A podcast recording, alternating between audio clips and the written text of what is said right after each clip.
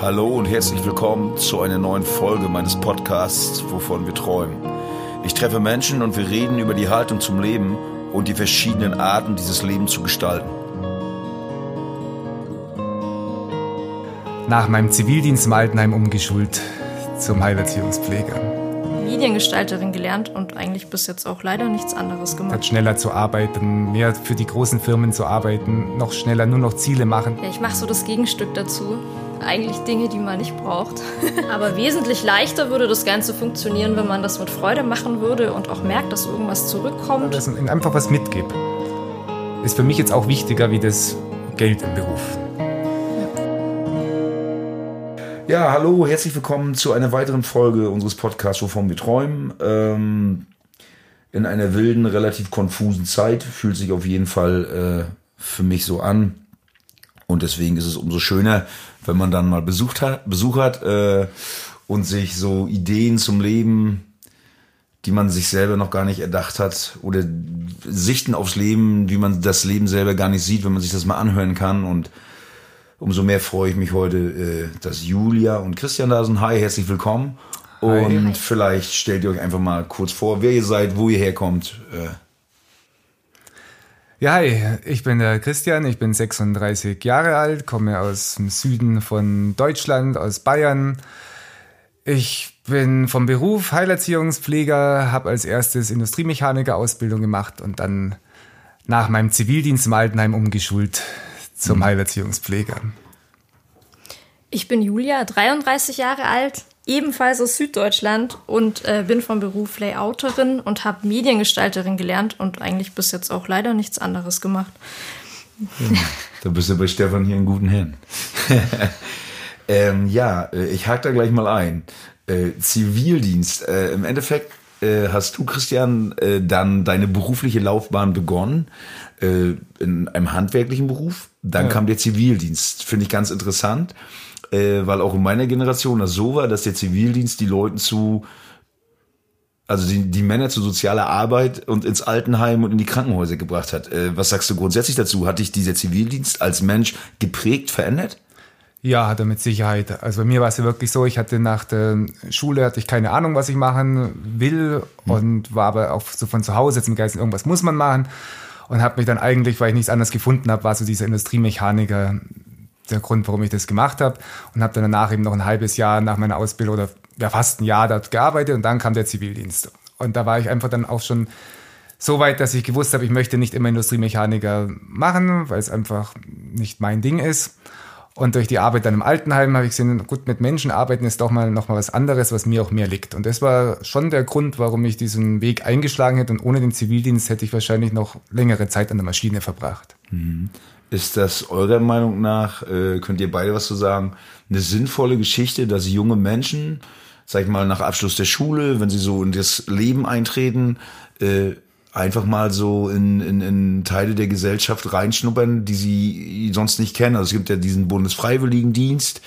Ähm, sollte man das verpflichtend machen? Sollte man das freiwillig machen? Also diese Geschichte, junge Leute schnuppern mal vor ein Jahr in die Gesellschaft rein. Ist das was Sinnvolles oder ist das äh, eures Erachtens nach nicht so wichtig? Ich finde es tatsächlich sinnvoll. Also ja.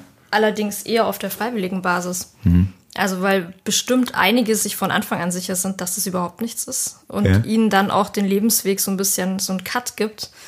Wobei ich auch glaube, dass es für viele tatsächlich so ein Türchen öffnet, weil sie sich davor nicht getraut hätten, in so einen sozialen Bereich zu gehen. Gerade Männer, glaube ich jetzt, dass das so ein bisschen ja. ähm, schwierig ist, sich da so zu öffnen und zu sagen, hey, das mache ich. Und man dann so einen Stoß kriegt, oder? Ich weiß nicht. Also vom Prinzip her finde ich das schon sinnvoll. Wie ist das für dich, Christian? Ja, ich finde es auch sinnvoll, sowas zu machen. Aber ich würde auch sagen, dass na, gerade nach der Schule es freiwillig sein sollte. Aber ich würde schon in der Schule damit anfangen, ja. dass ich einfach in der Schule ermögliche, dass ich vielleicht mehr, gerade gegen Ende hin, mehr in verschiedene Berufssparten reinschnuppern kann. Ja. Wie es jetzt möglich ist. Also man hat jetzt auch die Möglichkeit, Praktikas zu machen, aber es ist ja doch sehr begrenzt und sehr kurz von der Praktikumszeit her und dass man das vielleicht verpflichtend erweitert während der Schulzeit und anschließend nochmal was Freiwilliges anbietet. Ja. Finde ich ganz sinnvoll, ja. Ihr habt ja noch beide sehr unterschiedliche äh, Berufe, sage ich mal. Ihr steht äh, relativ äh, in, in, unterschiedlichen Bereichen des Lebens im Berufsleben. Äh, wie geht's euch damit? Wie fühlt ihr euch da zurzeit? Vielleicht, Christian, fängst du mal an mit deinem, mit der äh, Sozialgeschichte. Also im Endeffekt bist du ja im sozialen Feld äh, tätig. Vielleicht kannst du es mal beschreiben, was du da machst und wie, wie es dir damit einfach geht. Ja, also ich habe ja angefangen mit meiner Ausbildung zum Heilerziehungspfleger in einer Werkstatt für Menschen mit Behinderung. Da war einfach so der Grund, warum ich das gewählt habe, war, dass ich mir gedacht habe, ich kann von meinem vorigen Beruf von dem Industriemechaniker vielleicht noch was mitnehmen in die Werkstatt, dass es nicht ganz umsonst war die Zeit. Mhm. Habe dann aber relativ schnell gemerkt, dass das eine dumme Idee war, weil es einfach man nicht braucht. Es geht um was komplett anderes.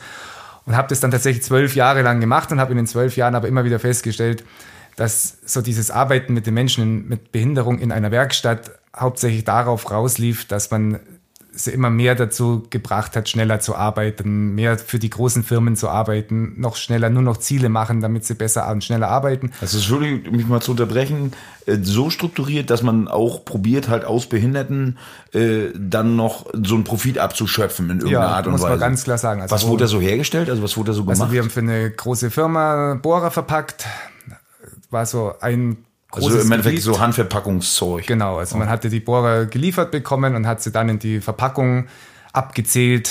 In die eine Verpackung kamen acht Bohrer, in die andere Verpackung kamen sechs, dann kamen unterschiedliche Bohrer in eine Verpackung eingepackt. Und es ging, wo ich angefangen habe, hat man zwei Paletten am Tag mit den Menschen mit Behinderungen gemeinsam gemacht. Man hatte aber auch noch die Möglichkeit, dass man Freizeitangebote gemacht hat mit ihnen, dass man in lebenspraktischen Bereichen Ziele mit ihnen vereinbart hat und daran gearbeitet hat. Und es ging von Jahr zu Jahr, haben die Firmen praktisch verlangt, dass man die Produktion steigert.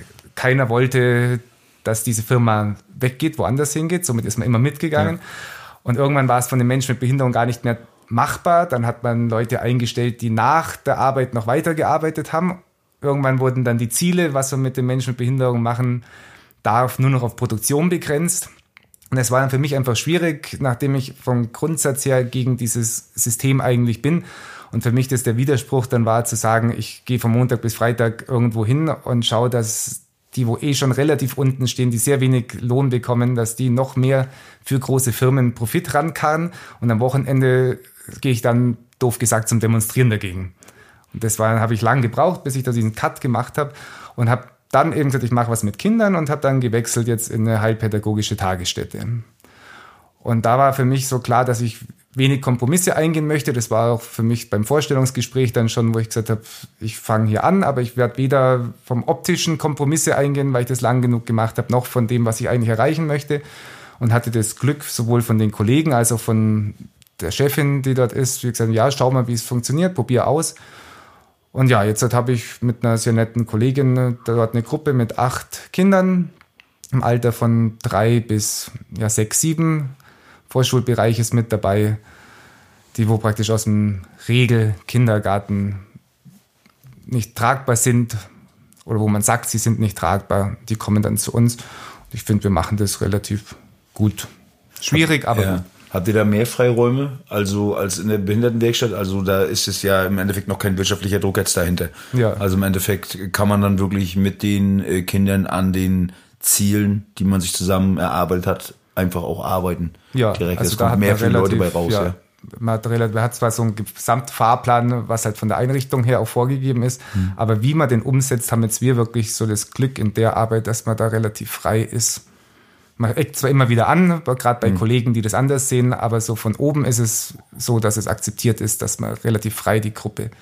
Aber du würdest schon sagen, dass so die Wahl dieses Berufes, dass es für dich im Moment so wie das ist, zufriedenstellend ist, dass du damit zufrieden bist und dass es okay ist für dich ja, es ist so, wie ich es umsetze, ist es zufrieden. Es ist nicht zufriedenstellend, wenn man sieht, wie es allgemein läuft. Mhm. Das ist dann immer so das, wo ich sage, eigentlich könnte ich ja froh sein, dass unsere Gruppe so läuft. Aber nachdem ich auch immer über den Tellerrand von meinem eigenen rausschaue, komme ich dann oft doch deprimierter nach Hause, wie es eigentlich sein müsste. Okay. Aber manchmal doch auch erfreut sicherlich, weil ja, wenn man sein eigenes sieht, dass es doch so umsetzbar ist, wie man sich, wo man vorher selber mit sich gehadert hat, mhm. ob es wirklich so umsetzbar ist und dann sieht, dass es klappt, dann ist es schon schön, ja. Ja. Julia, wie sieht's bei dir aus? Was machst du so Schönes und äh, wie läuft das ab? Wie sieht das aus? Ja, ich mache so das Gegenstück dazu. Eigentlich Dinge, die man nicht braucht. ich arbeite in der Tageszeitung im Layout ähm, schon seit 16 Jahren. Ich habe da meine Ausbildung gemacht und mache eigentlich seitdem auch nichts anderes. Ähm, ich fand das, also ich habe mich auch bewusst für den Beruf entschieden. Ich wollte was Kreatives machen. Ja, das war dann ziemlich schnell klar, dass das gar nicht so kreativ ist, sondern dass es doch ziemlich vorgegeben ist. Und äh, ja, jetzt hangel ich mich da so durch den Tag quasi ähm, und äh, suche eigentlich nebenher nach irgendwie einer anderen erfüllten Arbeit, aber ich habe noch nichts gefunden, muss ich zugeben.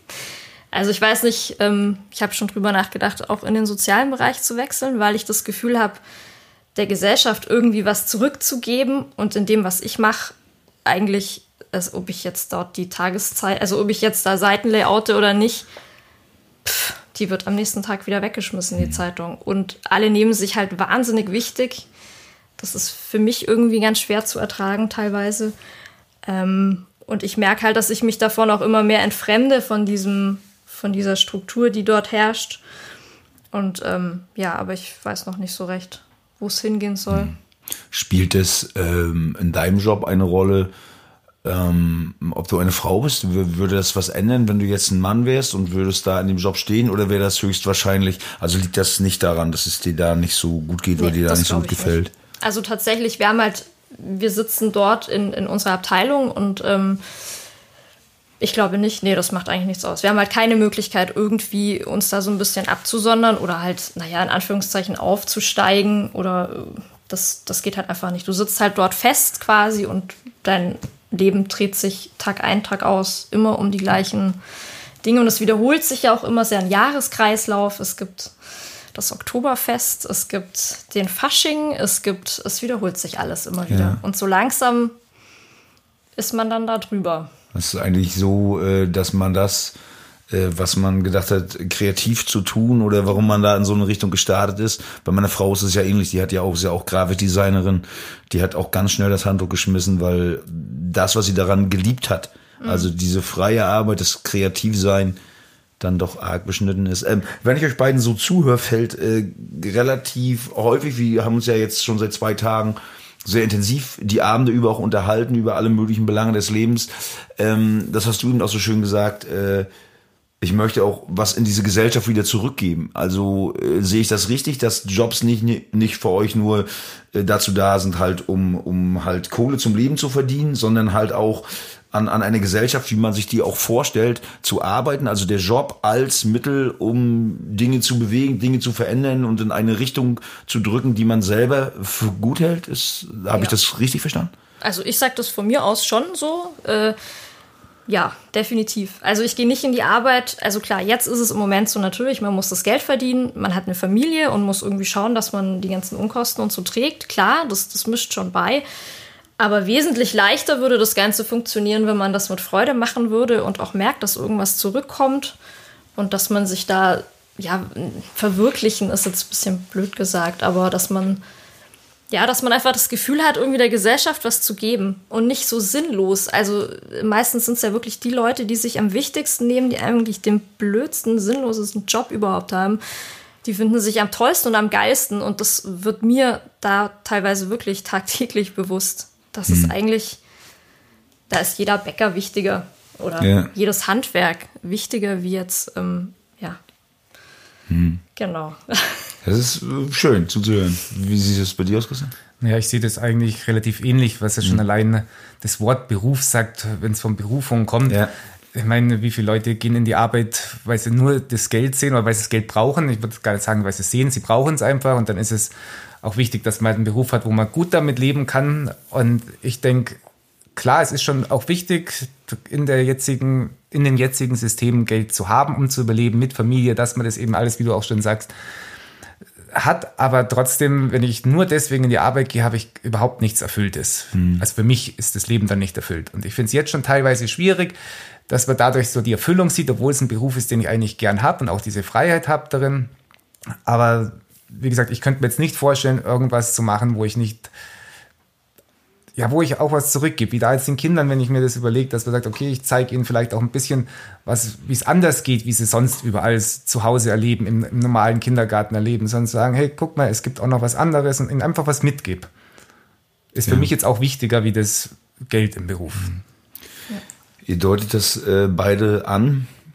Ihr habt Familie, das heißt, ihr habt zwei Töchter, beide schulpflichtig, grundschulpflichtig, ne? Erste und vierte Klasse, glaube ich. Ähm, war das eine bewusste Entscheidung in dieser Zeit, äh, in dieser Welt, so wie sie jetzt ist, einfach äh, trotzdem eine Familie zu gründen, weil es äh, auch wichtig ist, dass Menschen halt Kinder erziehen, die halt diese Welt vielleicht nochmal voranbringen. Äh, könnt ihr da mal drauf eingehen? Also wie, warum habt ihr eine Familie? Wie geht's euch damit?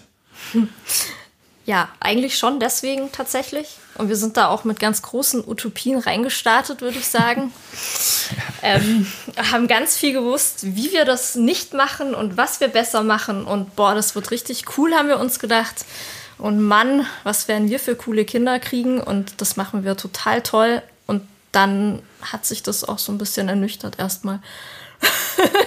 Finde ich. Der Alltag also, halt. Ähm, genau. Ähm, dass es nicht so einfach ist, ähm, ja, so zu leben, wie wir uns das wünschen und den Kindern das so mitzugeben, dass man da ziemlich schnell eingeholt wird von der Realität dann. Die Kinder kommen in den Kindergarten und auch die Nachbarskinder und das Umfeld erzieht die Kinder etwas anders zum Teil oder ja, die kriegen ganz andere Sachen mit. Ähm, und das haben wir, also mir geht es zumindest so, ich habe das echt so ein bisschen verkannt auch am Anfang. Ich habe da nicht so weit gedacht. Geht uns übrigens auch so sich da nochmal anders damit auseinandersetzen muss. Also, dass man nochmal irgendwie um die Ecke denken muss und zu sagen, okay, ich habe da jetzt die und die Ansicht, die anderen sehen das anders. Da muss ich erstmal irgendwie gucken, dass ich das selber toleriere hm. ähm, und den Kindern aber gleichzeitig irgendwie beizubringen, ja, okay, bei denen läuft das jetzt so und so, aber das muss nicht unbedingt richtig sein. Und so diesen Mittelweg zu finden, so diesen, ja, ohne da so ein, die Kinder ins Abseits zu stellen und ähm, ja auch zu erheben über andere. Also dass man selber nicht sagt, so wie wir das daheim machen und überhaupt und so ist der richtige Weg, sondern dass man sich das selber auch erstmal nochmal, dass man ein bisschen runterfährt und sagt, ja, oder? Wie siehst du das? Ja, ich sehe das ähnlich. Also wir haben uns ja bewusst dafür entschieden, aber haben ganz viele Sachen eben davor, was glaube ich die wenigsten machen, die sich für eine Familie entscheiden, dass sie davor überlegen, wie wird es sein, wenn das Kind mal in die Schule kommt nach sechs okay. Jahren oder wie wird es sein, wenn der Kindergarten ist nach drei Jahren. Oder was für Einflüsse wird auf das Kind kommen. Ja. Und das sind alles, wie du auch schon sagst, Sachen, die man dann halt einfach reinwächst. Und ich meine, die Kinder sind drei Jahre auseinander. Da war gerade der Kindergarten war gerade am Anfang, da hat man auch noch nicht viel Ahnung. Da hat man gesagt, ach komm, ein zweites Kind will man schon noch. Und dann hat man so wirklich nach und nach festgestellt, wie schwer es eigentlich ist, wenn du nicht, ja, wenn du nicht alles so machst, wie es alle machen. Erstens ist es für dich schwieriger, es ist auch für die Kinder schwieriger. Oft kommt man dann auch an seine eigenen Grenzen, wo man sich denkt, so Mensch, jetzt habe ich genauso reagiert oder es genauso gemacht, wie ich es eigentlich nie wollte und überlegt dann, warum kam ich denn an die eigene Grenze? Wo dann auch wieder, finde ich, ganz viel so diese äußeren Einflüsse sind, wo man ja. sagt, Mensch, man ist halt einfach abgeschafft, weil man die und die Verpflichtungen nebenbei noch hat und das und das. Und dann reagiert man manchmal so, wie man nicht möchte. In welchem Bereich fällt euch das so am meisten auf, wo äh, eure Ansprüche oder das, was ihr denkt, was für die Kinder gut ist, und das, was dann am Ende rauskommt oder was die Gesellschaft fordert, am meisten auseinandergeht? Habt ihr da mal ein Beispiel, wo es euch wirklich getroffen hat? Also wie gesagt, ich könnte jetzt ein ganzes Fass aufmachen, weil es, wie gesagt, wieder ähnlich geht. Vielleicht habt ihr da mal ein Beispiel, wo ihr gesagt habt, boah, oh Mensch, Schiede, ne? So. so. Mein Lieblingsbeispiel ist ja so diese Toilettenkarte das ist Schule, jetzt, halt, ja. ja. das ist, also es geht einfach auch in der Schule sind es so, im Kindergarten ist es schon aufgefallen, aber damit konnte man, finde ich, noch ganz gut leben, vielleicht weil man auch noch mehr Nerven hatte, wie nach dem Kindergarten. Aber dann so in der Schule, es gibt halt so bestimmte Sachen, wo wir sagen daheim, Mensch, das Kind soll möglichst selbstbestimmt aufwachsen und soll auch die Möglichkeit haben, selbst zu entscheiden und soll bedürfnisorientiert und natürlich auch leben können und auch lernen können. Und wenn man dann so in der Schule schon in der zweiten Klasse konfrontiert wird mit Sachen, das ist Toilettenkarten zum Beispiel. Was ist das? Also ich kenne das nicht. Also wir hatten das bei unserer Größeren, die ist uns irgendwann aufgefallen, dass sie halt nach seit zwei Wochen nichts mehr trinkt in der Schule. Es kommt immer das komplette Trinken zurück. Und wir haben danach gefragt und sie haben gesagt, ja, sie kam nicht dazu zum Trinken, sie kam nicht dazu. Und das kam, war ein bisschen komisch und wir haben immer nochmal nachgehakt und irgendwann kam dann raus, es gibt zum Beispiel eine Toilettenkarte in der Schule, wo der Name von jedem Kind draufsteht. Diese Toilettenkarte wird am Montag ausgeteilt. Und wenn man sie am Freitag noch hat, bekommt man ein Gummibärchen. Abgeben muss man die Toilettenkarte dann, wenn man unter dem Unterricht auf die Toilette muss. Einmal pieseln frei. Einmal pieseln hatte man frei, genau. Und dann musste man sie abgeben. Das ist abgefahren. Und dann ist natürlich so, dass ich dann gesagt habe, naja, dann trink doch in der Pause. Dann kam aber die Antwort von meiner Tochter, naja, in der Pause kann ich nicht trinken, weil wenn ich in der Pause trinke, muss ich ja während dem Unterricht aufs Klo und muss dann die Karte abgeben. Na, dann trink während dem Unterricht, dass du der Pause, in der Pause aufs Klo kannst. Naja, und im Unterricht darf ich aber nicht trinken, weil es nicht erlaubt ist. Und ich meine, da reden wir von Kindern, die wo sieben Jahre alt sind. Hm. Und wenn ich da schon damit konfrontiert wäre, dass die Kinder in solche krassen ja, Geflechte reingesetzt werden, die überhaupt nichts mit dem zu tun haben, was man dem Kind mitgeben möchte, und das Kind dadurch in solche Notsituationen kommt ja. mit sieben Jahren, wo es für das Kind ist Notsituation. Ja. Also ich könnte auch nicht, bin kein guter Pinkelanhalter. Also meine Toilettenkarte wäre definitiv weg. Ja, und ja, da gibt es kein Gummibären für mich. Hm, ja, das kann ich einfach so sagen. Durch den Elternabend auch abschaffen lassen. Also ich, ich weiß, manchmal fragt man sich, wie sowas zustande kommt, weil ich selber könnte es nicht so durchhalten.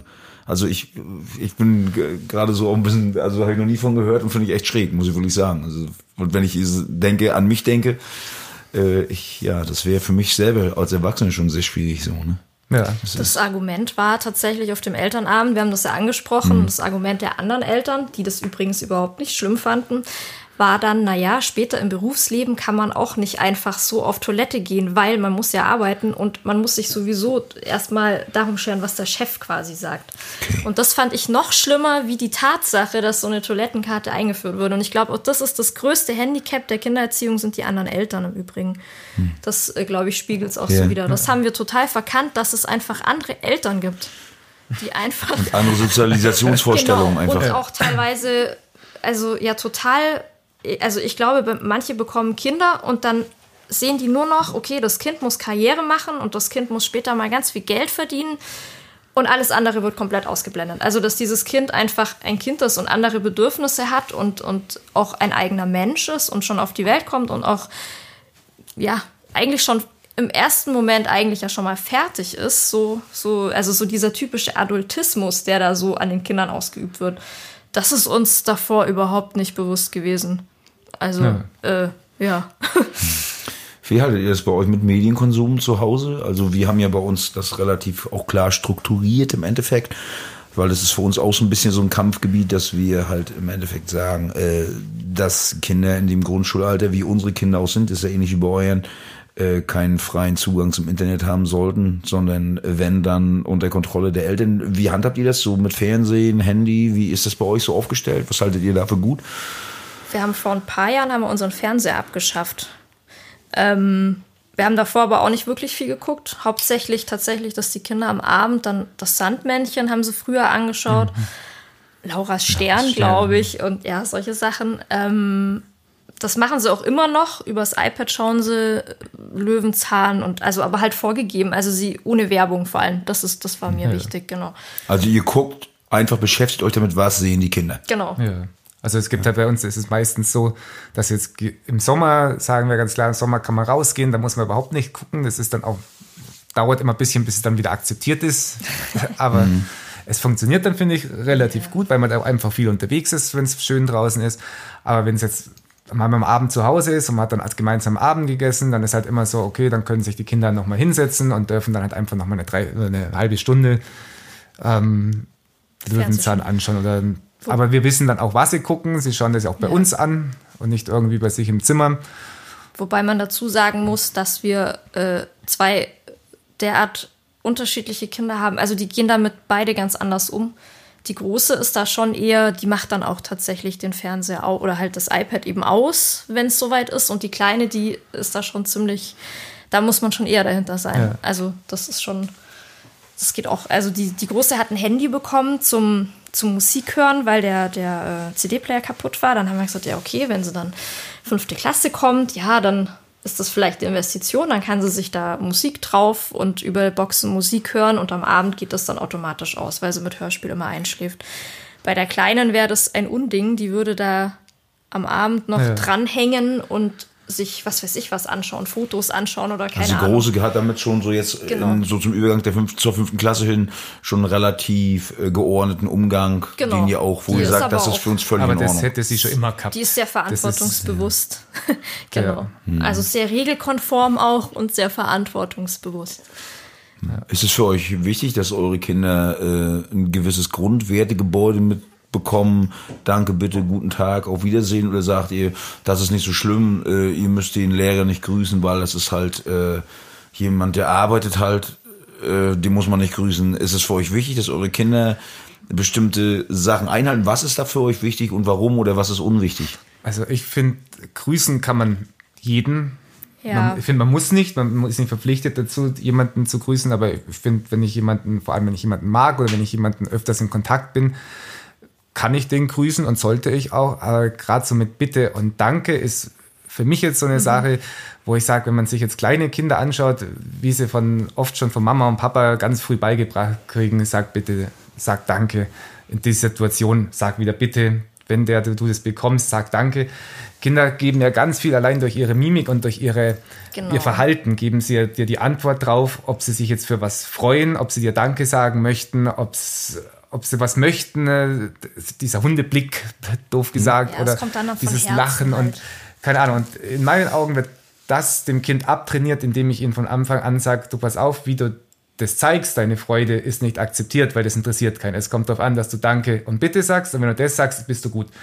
Wenn du das nicht sagst, sondern dich nur durch deine Mimik, durch dein eigentliches Verhalten, was ein Kind an Tag legt, um Danke und Bitte zu sagen, dann bringt es keinen was, hört man von vielen Eltern. Es kommt aufs Bitte und Danke. Und deswegen legen wir da überhaupt, also ich ja, das ist wie beim, beim Metzger für die Scheibe Gelbwurst, dann Danke zu sagen. Ich bedanke mich dann fürs Kind. Ich sage dann, ja, danke für die Gelbwurst und das Kind kriegt das ja auch mit.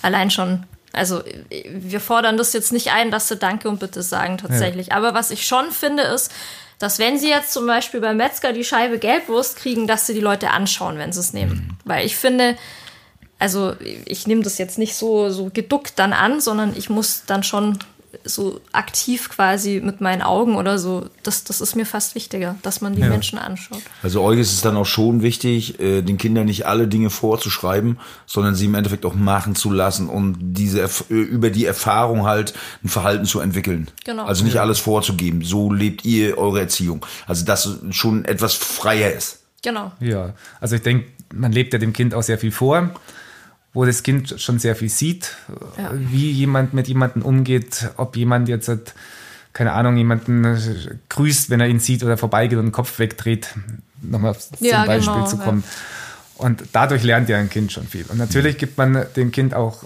Hilfestellung, sage ich jetzt mal, dass man sagt, du pass auf, ich würde das so machen, ich habe hab das als Kind damals so und so gemacht, bei mir hat es nicht funktioniert, vielleicht probierst du es gleich anders oder du probierst es so und fällst auch auf die Schnauze, weiß es nicht.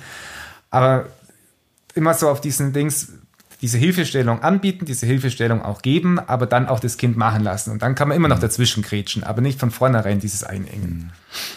Von hier aus gesehen äh, war die Entscheidung äh, für die Familie eine richtige, eine gute, die man, die auch so wieder treffen äh, würdet? Oder zweifelt man manchmal, weil wie gesagt, diese Widrigkeiten, wir haben uns, wie gesagt, da auch schon drüber unterhalten, äh, uns lässt es halt manchmal zweifeln. Manchmal denkt man sich, wow, warum hast du das angetan? Also wie ist das bei euch so? Mhm. Außer auf der, bei der Rücksicht jetzt, wenn man so zurückschaut? Tagesabhängig, würde ich sagen. Ja, ja. ja. Ganz klar tagesabhängig. Ich finde, es kommt darauf an, was man selber gerade für ein Kraftpensum hat. Genau. Ja. Wenn man selber gerade einfach ein alles zu viel ist und alles aufregt und man einfach schlecht drauf ist und dann kommt das noch mit den Kindern mit dazu, dann denke ich mir schon oft so, boah, mir ist es einfach zu viel. Ich brauche jetzt, bräuchte jetzt einfach gerade keine Kinder um mich rum, mhm. sondern einfach nur Zeit mal für mich, um ja. selber wieder Kraft zu sammeln. Und wenn es dir selber gut geht oder du selber sagst, Mensch, ich habe jetzt gerade wieder so diesen Elan, ich glaube, es geht voran und ich glaube, man kann doch irgendwie wo was bewegen oder so, dann passt es auch wieder mit den Kindern. Sind wir eine kinderfreundliche Gesellschaft? Nein. Nee. Woran macht ihr das fest? Ja, das sieht man allein bei unseren Nachbarn. nee, eigentlich tatsächlich finde ich, ähm, dass die Gesellschaft überhaupt nicht kinderfreundlich ist. Ich finde, man merkt das tatsächlich an dem Umgang irgendwie mit trotzenden Kindern auf der Straße. Das habe ich ganz oft gehabt, dass man böse angeguckt wird, wenn das Kind da gerade einen Wutanfall kriegt. Ich wurde auch ganz oft angesprochen und selber auch erniedrigt quasi, äh, kritisiert und auch tatsächlich, sobald die Kinder laut sind und ja, weiß ich nicht, also ich finde, da kommt einem nicht wirklich positiv oder verständnisvolle äh, Gefühle der Mitmenschen rüber. Ich finde auch, ähm, ja, ich finde, dass wahnsinnig viel auch ähm, nicht für Kinder ausgelegt ist, hm. tatsächlich so, wenn, wenn du irgendwie, also als Beispiel zum Beispiel irgendwie Dänemark, wo der Besuch in, in Museen umsonst zum Teil ist für Kinder. Das haben wir halt irgendwie überhaupt nicht. Also du zahlst halt irgendwie, habe ich das Gefühl, immer das Doppelte, wenn du Kinder dabei hast. Ähm, ja, auch in der Arbeitswelt finde ich sehr, sehr schwierig. Hm. Kindkrankheitstage, dass man dann weniger Lohn bekommt für die Zeit hm. und solche Geschichten. Das finde ich. Hm. Das hattest du also, mal auseinandergehäufelt, ne? Vielleicht kannst du das noch erzählen. Wir hatten die Tage auch schon mal drüber geredet. Also jetzt in der Corona-Zeit halt auch, ne? Also ja. äh, mit den Kindern so, dass, also wir hatten jetzt auch, ich hatte mit meiner Frau jetzt auch die Tage drüber gesprochen und wir hatten auch so das Gefühl, wir sind ja nun noch mittendrin in diesen ganzen Corona-Beschränkungen, die sind jetzt zwar schon gelockert, aber jetzt im Juni 2020, 2020 und ähm, wir hatten auch so das Gefühl, dass wirklich, ja, man muss einfach so salopp sagen, die Kinder oder Familien mit Kindern auch wirklich, wenn es hier einen Verlierer wirklich gibt, man das so titulieren kann, ja, Kinder und Familie irgendwie, ne? Ja. Das ist äh, die Verlierer ja. von dieser ganzen corona ist halt So dieses Schwierige ist halt, denke ich, auch diesen Spagat zu schaffen als Elternteil, weil du sollst ja weiterhin arbeiten gehen, du musst weiterhin arbeiten gehen, wie wir vorhin schon gesagt haben, leider geht es nicht, dass du ohne Geld den ganzen Monat überstehst mit mhm. Familie. Und dann sollst du normal weiterarbeiten, dann äh, heißt zwar, man bekommt Unterstützung, was aber wieder so reglementiert ist, dass es nur unter bestimmten Situationen zutrifft. Ja. Und dann fällst du da wieder raus, dann musst du schauen, okay, wie mache ich das? Das Kind macht zu Hause Schule. Ich kann von einem Kind, das wo eigentlich nur Unterricht, Lehrer steht vorne, Kind sitzt hinten, gewohnt ist, nicht erwarten, dass auf einmal mit sieben Jahren einen kompletten Vormittag sich selbst organisiert und den Stoff alleine durcharbeitet, den es in der Früh um neun zugeschickt bekommt. Also müssen die Eltern zu Hause sein, gleichzeitig sollten sie aber auch arbeiten gehen. Hm. Und das ist, glaube ich, so wirklich so dieses Anstrengende, wo dann auch, finde ich, ganz klar so widerspiegelt, was das Kind eigentlich wert ist in der Gesellschaft. Mhm. Da hatten wir auch drüber gesprochen, dass es jetzt dieses Geld geben soll. Das, du hattest mir das gestern nochmal erklärt, ja. dass es nochmal Geld geben soll. Ja, es war ja am Anfang von Corona wurde ja diese Krankentage für Kinder erhöht ja. auf mehrere Tage und war aber nur wochenweise abrufbar. Ja. Und nachdem dann nach den Osterferien ähm, die Schule wieder tageweise begonnen hat, konnte man eben dieses Unterstützergeld auch anfordern für ja. tageweise. Ja. Aber dass jetzt bei mir eben so ist, dass ich nur Vormittag zu Hause bin und dann Mittag nach dem Homeschooling in die Arbeit gehe, mhm. dann fehle ich ja nur diese Vormittagsstunden. Mhm. Und diese zusammenzulegen, um zu sagen, am Monatsende zähle ich die Stunden zusammen und die daraus folgenden Tage beantrage ich dieses Geld, funktioniert nicht. Mhm. Aus versicherungstechnischen Gründen nicht. Wo ich mir denke, na gut, schwierig. Ja. Was müsste sich eure eurer Meinung nach, äh, äh, wenn, wenn, sag ich mal, äh, dieses Corona-Ding durch ist und wir wieder in einem normalen, sag's mal in Anführungsstrichen, Leben sind, ändern, damit man mehr so Bock auf Kinder hat? Also was, was könnte die Gesellschaft, was könnte die Politik, was könnte da geleistet werden? Was, was müsste besser werden, damit es, man das Gefühl hat, ja, Kinder sind gewollt, ja, und das ist schön, dass man das äh, dieser Gesellschaft seinen Teil seines Lebens so mit reingibt. Also was müsste da was denkt ihr, wo ist da Verbesserungsbedarf? Hm. Ich glaube grundsätzlich, dass, dass Kinder nicht als, als Störfaktor im Allgemeinen wahrgenommen werden, sondern als einfach, die sind einfach da. Also, dass die ja. einfach wirklich als Teil der Gesellschaft wahrgenommen werden und nicht als die Zukunft Kinder. eigentlich, ne? Genau, mhm. also ich, ich finde, man sieht das ja in, in südlichen Ländern zum Beispiel, da sind die Kinder einfach da. Also die Kinder, die springen dann am Abend einfach noch rum und die sind einfach da. Und bei uns habe ich das Gefühl, dass Kinder immer verräumt und weggesperrt und die müssen immer betreut sein. Also die müssen immer, da, da, die müssen immer in Sicherheit irgendwo drin sein am besten und dass sie nicht stören. Und ich glaube, dass das tatsächlich, also für mich jetzt, ich weiß nicht, ob das unbedingt was mit Corona zu tun hm. hat, das ist grundsätzlich ja irgendwie so. Ich glaube, Corona hat es nochmal an den Tag Genau. Also ja. richtig rausgespült, hatte ich so das Gefühl. Ja, das ne? stimmt, ja. ja. Das ist, glaube ich, so, ähm, äh, in erster Linie das, was, was mir jetzt einfällt dazu. Ja. Hast du da noch eine Anmerkung zu? Ja, also ich sehe es ganz genauso. Was vielleicht wirklich auch noch so dazu kommt, ist so, dass halt wirklich die Eltern mehr unterstützt werden, auch im Beruf, wenn sie Kinder haben. Ja. Weil wenn ich jetzt allein, ich, jetzt arbeite ich im sozialen Bereich und trotzdem hört man dann oft mal von hier oder von da, wo jetzt ist das Kind schon wieder krank. Oder jetzt mhm. war doch das Kind erst krank. Und es sind zwar nur Sprüche, aber allein das ist irgendwas, was halt einfach auf den Senkel geht. Mhm. Wo man denkt, mein Gott, wenn das Kind krank ist, es ist nun mal wichtiger, das Kind, weil es mein Kind ist und meine Familie ist, ist mir wichtiger wie die Arbeit. Mhm. Und natürlich bleibe ich zu Hause, wenn das Kind krank ist. Ja, ja, ja. Es ist schon, wie gesagt, auch unsere Wahrnehmung so. Ne? Das ist eigentlich, es ist ja die Zukunft, also das ist die nächste Generation oder die übernächste Generation, die dann halt ähm, für die Dinge aufkommen muss, die, die, sag ich mal, das ganze Ding am Laufen halten muss und man will sie, ja, sie sollen da sein, aber sie sollen doch bitte schön äh, ruhig mhm. sein. Ja. Das fällt fällt uns da auch. Da hat unsere Nachbarin so einen schönen Satz gesagt. gesagt sie hat ja Kinder sehr, sehr gerne, aber ruhig müssen sie sein. Solange sie ruhig sind. ja, ähm, mit diesen Eindrücken äh, zum Thema Kindeserziehung und mit diesem wunderbaren Satz, äh, dass Kinder gut sind, wenn sie ruhig sind, äh, beenden wir hier den ersten Teil unseres Gesprächs mit Christian und Julia. Wir danken euch sehr dafür und äh, ihr, die ihr dazuhört, äh, und da Spaß dran findet, ähm, ja, den nächsten Teil gibt's demnächst. Bis dahin.